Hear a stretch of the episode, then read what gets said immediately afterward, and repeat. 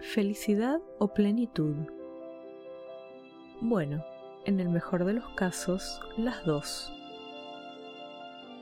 Las personas solemos preguntarnos por nuestra felicidad bastante seguido, sobre todo, ¿por qué no podemos ser tan felices como deseamos? Ante la respuesta, sobreviene la frustración y olvidamos que hay otra posibilidad si pensás en términos de plenitud, vas a sentir que una sonrisa cómoda aparece en tu rostro. ¿Por qué? Porque la plenitud tiene bastante que ver con la satisfacción con la vida. Sin embargo, lograr la plenitud no necesariamente implica lograr la felicidad.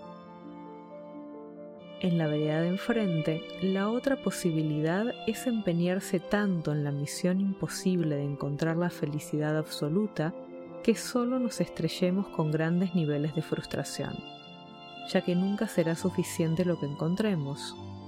La felicidad no es un punto de llegada, por eso implica la frustración. La búsqueda compulsiva de la felicidad muchas veces implica perder la plenitud.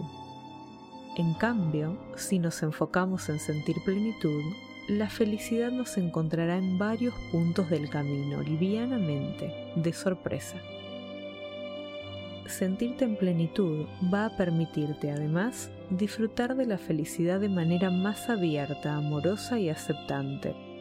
Es decir, probablemente te sea más fácil encontrar la felicidad si primero te enfocas en estar pleno. Entonces, ¿qué preferís encontrar primero? Felicidad o plenitud.